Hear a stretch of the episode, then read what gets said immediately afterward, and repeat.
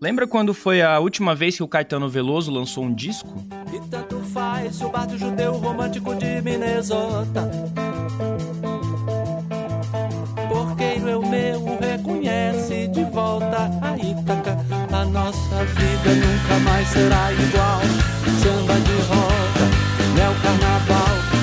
Rio São Francisco, Rio de Janeiro, Abraçaço, o disco que tem a música Bossa Nova é Foda, saiu em 2012, há quase 10 anos, e desde então o Caetano só lançou álbuns ao vivo e de releituras. De lá pra cá, muita coisa aconteceu, não só com a mente por trás da Tropicália, mas também com o Brasil e o mundo ao redor dele. Na semana passada, o Caetano lançou Meu Coco, um novo disco de inéditas. Alguns dias antes, ele tinha divulgado o single Anjos Tronchos. Essa música serve como uma ponte entre o Caetano de 2012 e o Caetano de 2021. É porque o disco Abraçaço marcou o fim da chamada Trilogia C, quando o Caetano se aproximou do rock nos três discos anteriores dele, de 2006 pra frente. A música Anjos Tronchos é a única do novo disco que tem esse som de guitarra, a guitarra do Pedro Sá. Uns anjos tronchos do Vale do Silício, desses que vivem no escuro em plena luz, disseram vai ser virtuoso no vício das telas dos azuis mais do que azul. Mas Anjos Tronchos também traz uma conexão temática. O Caetano fala sobre as consequências do avanço tecnológico ao redor do mundo com os computadores pessoais e a internet. Ele reflete também sobre os vários aspectos dessas tecnologias, como a ascensão da extrema-direita no Brasil e no mundo. Mas esse é só o ponto de partida de Meu Coco, um disco que renova a fé do Caetano na nossa música popular como o caminho para um destino autêntico e vibrante do Brasil. É por isso que ele repete o nome de vários músicos, do Milton Nascimento ao DJ Gabriel do Borel, passando pela Marília Mendonça, Nara Leão, Jonga e Chico Buarque, entre muitos e muitos outros. Isso sem falar no João Gilberto, que é o pai da bossa nova e surge novamente como a grande inspiração, o mentor e o mestre do Caetano. Hoje a gente vai falar de Meu Coco e tudo que tá por trás dessa nova obra e de um dos maiores nomes da música brasileira. Na verdade, hoje a gente vai mais ouvir do que falar, porque o programa tem a participação de ninguém menos que Caetano Veloso. É, esse aqui é um negócio complexo. Você está ouvindo o Expresso Ilustrado, podcast de cultura da Folha, com episódio novo todas as quintas, às quatro da tarde. Eu sou o Lucas Breda. Eu sou a Marina Lourenço e a edição desse programa é da nossa tropicalista das mesas de som, a DJ Natinha, também conhecida como Natália Silva. Não se esquece de seguir o Expresso para saber quando tiver episódios novos saindo. Bom, como a gente falou, o episódio de hoje tem a participação do Caetano. A gente vai ouvir uma entrevista que ele deu ao jornalista Cláudio Leal, que é colaborador da Folha. Então aproveita o papo e os trechinhos de música do novo disco. Eu e o Lucas voltamos no fim para dar as tradicionais dicas da semana. Fala Leal, fala Caetano. Ô Caetano, Meu Coco, a canção e o disco reafirmam né, sua fé mística no Brasil, né, em nossas possibilidades no mundo. E no centro de, de sua canção há uma frase do João Gilberto, né, somos chineses. Nessa exaltação do Brasil, é, como é que você lida com a ironia de estarmos num momento de profunda descrença no Brasil? É, esse aqui é um negócio complexo, porque o disco é todo de, de, de afirmação, mas é, na verdade, dentro de um momento de negação né, da, do que pode haver de bonito no Brasil. Né? Então, na verdade, a gente sente isso o tempo todo, por isso que você usou a palavra ironia, porque, embora não, não haja um tom irônico explícito no disco, a situação em si contém uma ironia. Né? João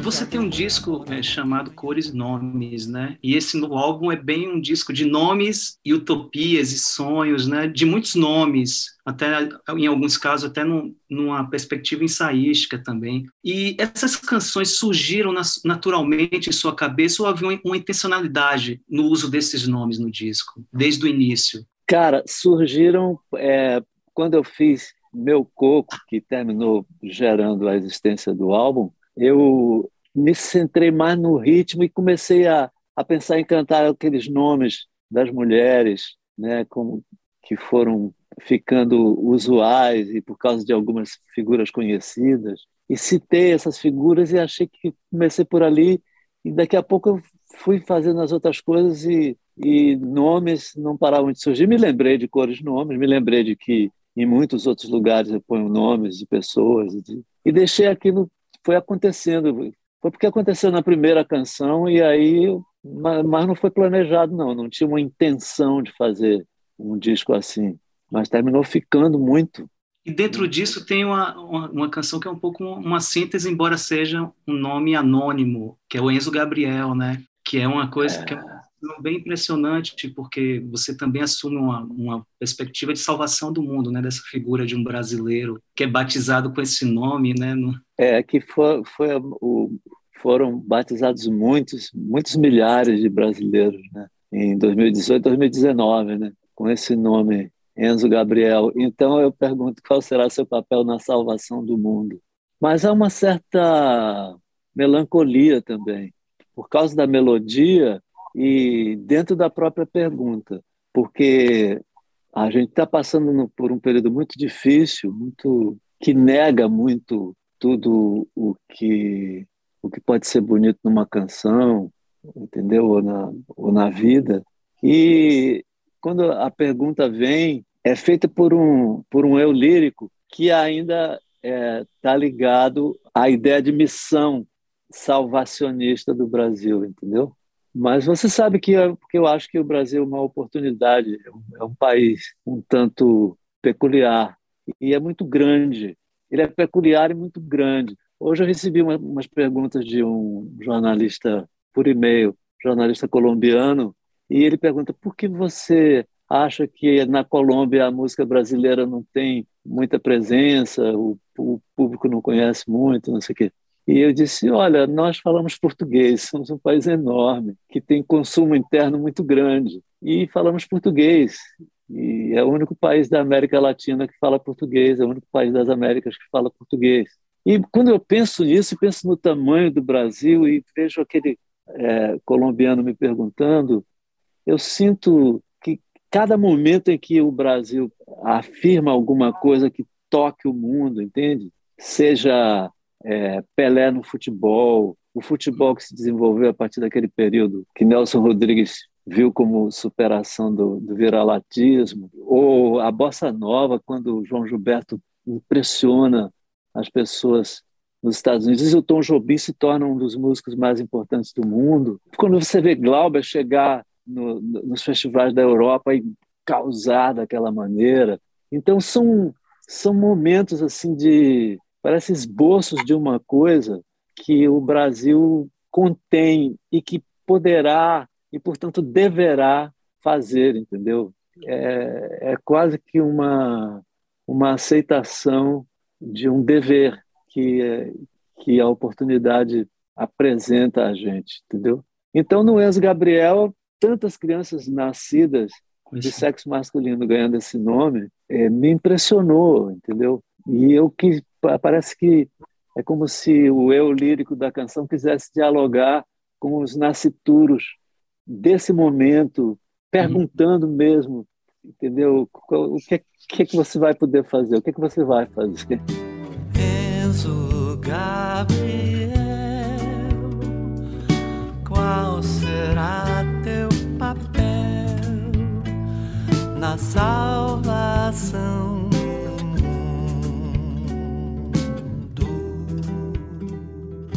Ô Caetano, o, o, meu coco sucede a, a, fase roqueira, né, de ser, e mas agora a percussão ganha uma presença importante, né? E eu fiquei vendo aqui, teve a percussão já entrou em bicho na fase da outra banda da Terra, no disco de 87, quando o Brown começa a colaborar com você, né, Carlinhos Brown, e mais fortemente, claro, em livro, né? Eu primeiro não pensei necessariamente em percussão, pensei em levadas, entendeu? Uhum. Podiam ser até mais eletrônicas e um pouco menos gostosas assim. Tanto uhum. que a levada de meu da canção Meu Coco ela é dura, propositadamente uhum. dura com um corte de, do, do riff, né? Do riff rítmico. E, e, eu tinha vontade de fazer um negócio que fosse soasse estranho, entende? E poderia entrar percussão. Eu tinha Zeca como meu conselheiro e me apresentando, a gente vendo coisas do mundo todo e coisas que são feitas no Brasil hoje, é, juntos, e ele a gente falando. Eu pensava desenvolver para um lado que eu não sei como, onde eu chegaria aqui, timbres e tal. Mas aí uhum. veio a pandemia, parei tudo e fiquei adiando, adiando, adiando. E depois vi que estava demorando demais, vou fazer aqui em casa mesmo. Aí comecei a fazer com o Lucas, Lucas Nunes. Nunes. E, é, e aí, primeiro chamamos Márcio Vitor para botar uma percussão em Ciclame do Líbano, e aí ficou lindo, aí botar percussão em Meu Coco. Aí a percussão foi crescendo, aí pedi a ele para fazer a percussão grande para Noite de Cristal, um grupo que ele armou na Bahia, gravou de lá. Terminou a percussão tendo uma, uma, uma presença maior. E ficou mais parente de Noite do Norte do que do disco mais, como é que eu posso dizer assim, mais artificioso que eu pensava em fazer antes de a pandemia começar. Noite, prisma, momento total. Mas eu miro teu cristal. E vejo e peço dias de outras cores, alegria Anjos Tronchos, né, foi o single que lançou o disco inicialmente. Ele aponta para as belezas e utopias dentro da grande distopia do mundo digital, né, que, como você diz, originou palhaços líderes macabros, né, em vários países. Eu fiquei pensando, essa sua reflexão sobre o poder das tecnologias dialoga muito com a preocupação antiga do Gilberto Gil também, né, sobre esses temas, né, desde a conquista espacial à internet. Você sente que esse seu interesse pelas questões tecnológicas hoje são mais fortes do que no período do tropicalismo, Caetano? São. Gil tinha mais interesse por esse tema do que eu. Escreveu muitas coisas sobre, essa, sobre esses negócios ao longo dos anos, desde, desde aquele período e depois, ao longo dos anos.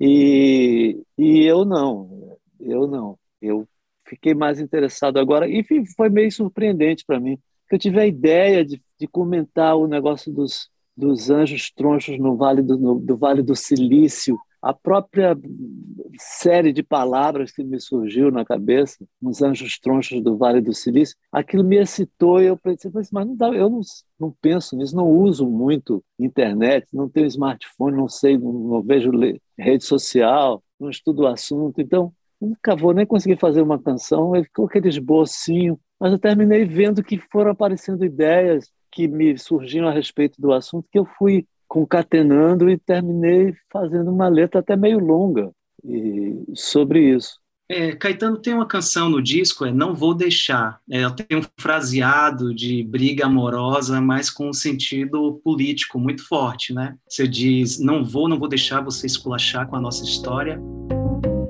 Não vou deixar, não vou, não vou deixar você esculachar com a nossa história. É muito amor, é muita luta, é muito gozo, é muita dor e muita glória. Não vou deixar, não vou deixar, não vou deixar, porque eu sei cantar e sei de alguns que sabem mais. Muito mais. Te, sur te surpreendeu a erupção tão violenta da extrema direita com o Bolsonaro no Brasil ou era algo que você já se sentia submerso aqui? Sentia, sentia. A gente percebe que há, havia essa possibilidade, havia o risco. E quando Bolsonaro foi crescendo nas antes da eleição como figura e não sei o quê, depois da facada e, e tudo, e foi crescendo uma onda em torno dele, eu vi que havia o perigo de ele se tornar presidente mesmo, de essa coisa crescer. E está havendo no mundo inteiro fenômenos de, de, de extrema-direita chegar ao poder em vários países. O que eu vejo nisso também é uma demonstração de uma certa fragilidade do conservadorismo, entende? Porque eles eram a maioria silenciosa, entendeu? E eles já não podem mais ser silenciosos, não querem mais e não podem mais, entende? É perigoso pode, muita turbulência tem acontecido e, vi, e, e acontecerá, mas uma vitória de uma, de uma atitude conservadora, entendeu, no mundo que seja estável, não, não é possível. Isso é, é o momento em que a, a maioria silenciosa precisou deixar de ser silenciosa, precisa gritar e, tá, e, e é um tanto histérica demais. Pode causar muitos horrores, entendeu? Tem sido terrível na área da cultura, da educação no Brasil, da saúde, foi tudo do meio ambiente, tem sido um negócio terrível, uhum. terrível. Mas eles querem mais. Há uma, há uma grita e é uma grita internacional. E tem horas que você vê Steve Bannon falando do filho do Bolsonaro, que, que é e tal, e, e, e essas coisas que estão acontecendo no mundo com uma, uma subida de grupos de extrema direita.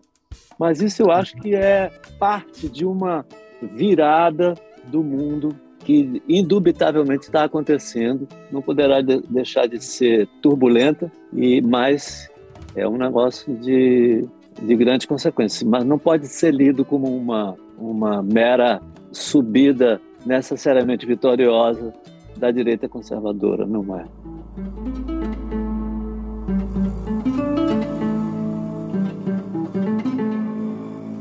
É, Caetano, a revisão crítica da canção e da cultura brasileira sempre é recorrente em sua obra, né? E nesse disco, Gil Gal e Sem Samba Não Dá cumprem este papel, né? É, nos nomes de pagodeiros e sertanejos citados nesse samba, você renova uma fé tropicalista na nossa música popular, inclusive naquela música rejeitada pelo bom gosto, né? Que ainda existe aí, né? Mas sem samba não dá, me parece que dá uma centralidade ao samba na, na, na vivência brasileira, né? Parece que na, nesse samba ele paira sobre tudo. É só impressão minha ou você atribui essa centralidade ao samba?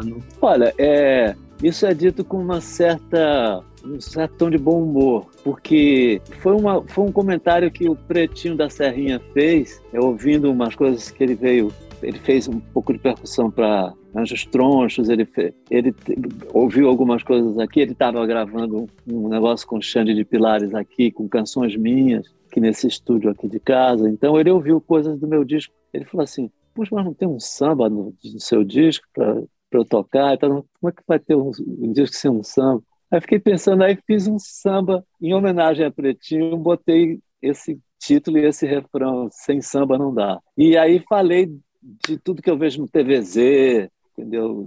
Quando eu assisto no Multishow, assisto muito esse programa de TVZ. Gostei muito quando estava o, o Ferrugem apresentando, era muito bacana.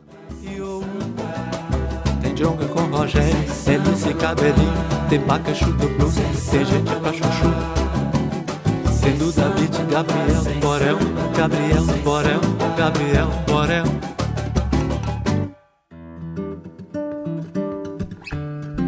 Caetano, na sua visão do Brasil, na sua visão promissora do Brasil, a, a mestiçagem tem um papel central. Né? Em, em Meu Coco, você diz: somos mulatos, híbridos e mamelucos e muito mais cafusos do que tudo mais. O português é um negro dentre as eurolínguas. Eu acho bem interessante esse complemento que você faz, porque nisso aí você introduz a língua portuguesa, né? É apontada como marginal por você no mundo, é. na Europa. E, de alguma é. forma, dentro desse universo, você ilumina a herança lusitana. Você acha que a crítica ao colonialismo inviabilizou uma leitura mais complexa dessa herança lusitana? Muitas vezes, sim.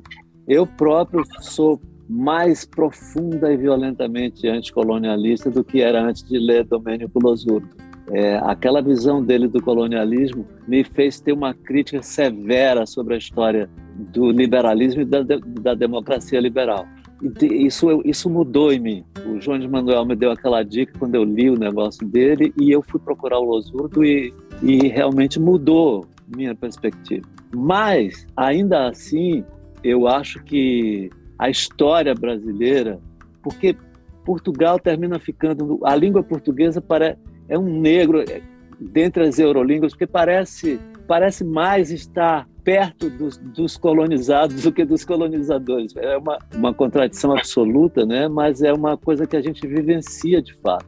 Eu me lembro do, do neto de Thomas Mann contando que um nazista escreveu: os irmãos Mann são são contra é, a subida do, do, do Führer porque eles são judeus. Então Thomas Mann escreveu uma carta para o jornal dizendo: olha, nós não somos judeus, nós somos filhos de um alemão com uma brasileira descendente de portugueses. Aí o, o, o, o, jornalista nazista escreveu uma resposta. O, irmão mais novo de Heinrich Mann se defende dizendo que não é judeu e sim descendente de portugueses. Muito pior. Entendeu? Ele, o nazista diz muito pior e completa, porque os portugueses já vêm se mesclando com árabes, judeus e até negros. Interessante. Então, é, é dentro da, de uma perspectiva como essa também que eu, que eu sinto o drama da língua portuguesa. Eu senti hoje, vendo a Colombiano. pergunta do colombiano, entende? A gente sente, entende? E, e, sabe o que é. Então, há uma.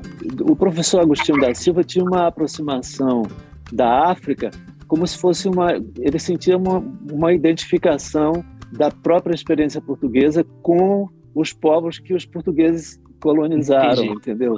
É, há, um, há um movimento nesse, nesse sentido aí que me interessa, me interessou desde que eu soube. Lá uhum. na Bahia eu pressentia também.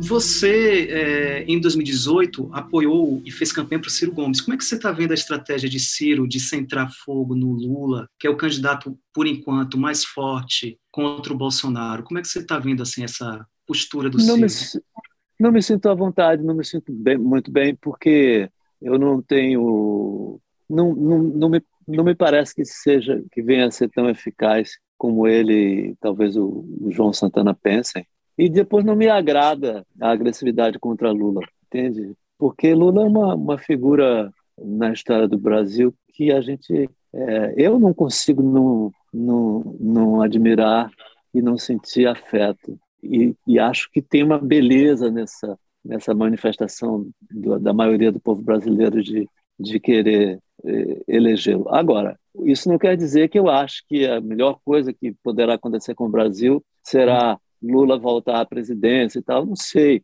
Há um pouco de um pouco de um pouco de volta ao passado. Eu gostaria que o Brasil desse passos para frente. O próprio Lula, o próprio próprio PT podia ter outra atitude, não sei. Mas o, o tom do Ciro nos últimos nesse último período, a mim não me agradou.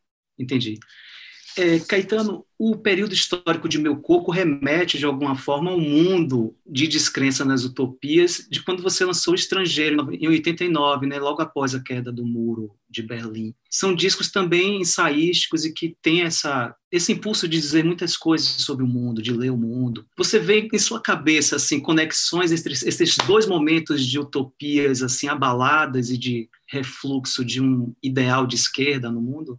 Eu acho que há um paralelo possível, mas é, o estrangeiro foi um disco mais pensado nesses termos do que é o meu coco. Do meu coco. Meu coco é meio deixa rolar o que vem na minha cabeça, mas é uma é uma coisa que num momento como esse deixando minha cabeça solta para as canções uhum. saírem, é, não poderia deixar de aparecer esse tema do, do Brasil como liderando uma uma mudança do mundo, entendeu? Uhum. Ou apresentando, porque o Brasil pode de repente dar o próprio Lula tem um lado em Lula que você lê, por exemplo, eu estou lendo aquele livro da Malu Malu Gaspar sobre a Odebrecht e você lê aquilo, você lê aquilo e, e tem muitos momentos e parece tudo é muito sofrido você ler aquilo, né? Um negócio, uma complicação danada. Mas tem momentos que você que você vê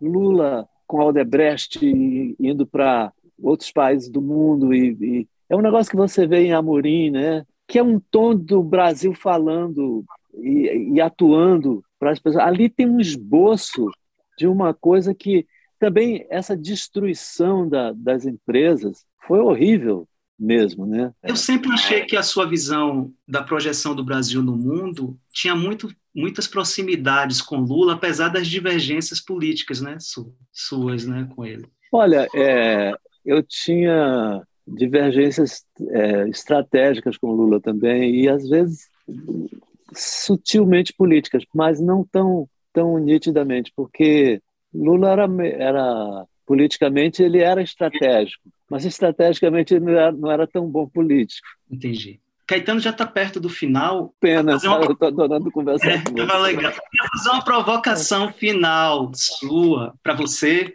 sua e para você. É possível unir Zumbi e Princesa Isabel eu me lembrei também, é, no meu, depois de meu, ouvir meu coco, da hino do Carnaval brasileiro, né, que tem aqui Suede né, que fala zumbi como Isabé, Isabé como zumbi. Então eu queria te perguntar assim, essa união do zumbi com a princesa Isabel, você acha que há conciliação possível dentro disso? Não é conciliação, é uma dialética necessária e que o Brasil tem que assumir. Isabé como zumbi, zumbi como Isabé. Isso é, quem adora isso é Márcio Vitor. Ele pega no Pissirico, ele, ele usa esse refrão e repete muito e na rua, no carnaval, ele adora. Só esse finalzinho, Zabé como zumbi, zumbi como Zabé. Então, o final de Meu Corpo é Zumbi e Zabé. Quando entra Zabé, cantam comigo, Moreno, Zeca e Tom. João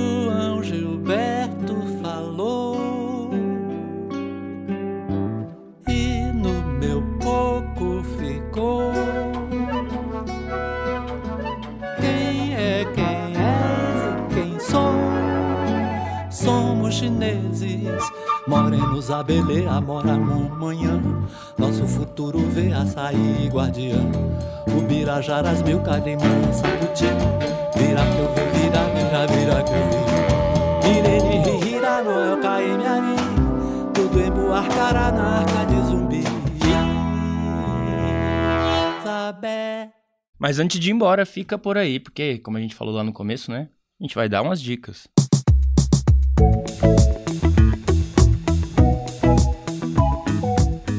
Lucas, já que a gente tá falando de música, de nomes icônicos, eu vou trazer o novo álbum do João Donato e do Jardim Macalé. É a primeira vez que eles trabalham juntos. E eu gostei muito desse disco. O nome do disco é Síntese do Lance. É um disco bem instrumental, na verdade. Tem bastante de bossa nova. É, a gente falou aqui no episódio bastante, ouvimos o Caetano e o Leal falando um pouco sobre bossa nova. E o disco tem muito é, a pegada desse esse gênero. Eles investiram também bastante em, em, mesclar gêneros latinos, principalmente cubano. Tem também um pouco de choro, um pouco de samba. Tá muito, muito gostoso. E o que eu gostei bastante é que, de fato, é um disco muito instrumental, assim, né? Então, para quem curte ouvir, né, é, vale muito a pena mesmo, mesmo, mesmo. Até porque é João Donato e Jardim Marcalé, né? Então, por si só já vale. E a minha outra dica é a Mostra Internacional de Cinema de São Paulo, que termina no dia 3 de novembro. E tá tendo filmes tanto com sessões presenciais quanto online. É, nas sessões presenciais, vale falar que só é permitida a entrada de quem já tomou a vacina, então é preciso levar o comprovante. E é, nas sessões online, é, preço tá custando 12 reais, né? O aluguel dos filmes. E é bom ficar sempre de olho para comprar os ingressos nas sessões presenciais com antecedência, porque eles estão saindo com um intervalo mais ou menos de dois dias antes da sessão, mas eles têm ingressos limitados, então esgota rápido. É, a mostra tá muito legal, tá com muitos, muitos, muitos, muitos filmes bons. Eu queria, inclusive, ter um tempo assim, queria que tivesse tirado uma semana é, só pra ir assistir filmes da mostra. Eu assisti recentemente o Grito das, das Leoas, curti bastante. É sobre uma gangue de meninas que elas se juntam para poder é, desfrutar de, de, aventuras não convencionais, nada convencionais, é, depois de sofrerem com diversas agressões machistas, tanto físicas quanto é, morais, verbais. E eu tô muito ansiosa para ver Titane é, e Medusa. Titane foi o grande vencedor do, do Palma de Ouro no Festival de Cannes e tá sendo super, super bem avaliado. Eu tô, tô ansiosa, não sei dizer se é bom ou ruim ainda, porque não vi mas quero muito assistir. E quero muito ver Medusa também, que é um filme brasileiro. E também foi exibido no Festival de Cannes. E então eu tô São os próximos filmes da mostra que eu quero ver. Mas fica aí a minha dica que tá um baita evento e com opções online, opções presenciais, enfim. Mas e você, Lucas? O que, que você tem a indicar para nós nessa semana? Fala aí. Bom, primeira coisa é reforçar o João Donato com o Macalé, que é uma parceria, enfim, dois caras incríveis que é curioso a gente pensar que não aconteceu até hoje essa parceria. E veio agora, super bem humorado.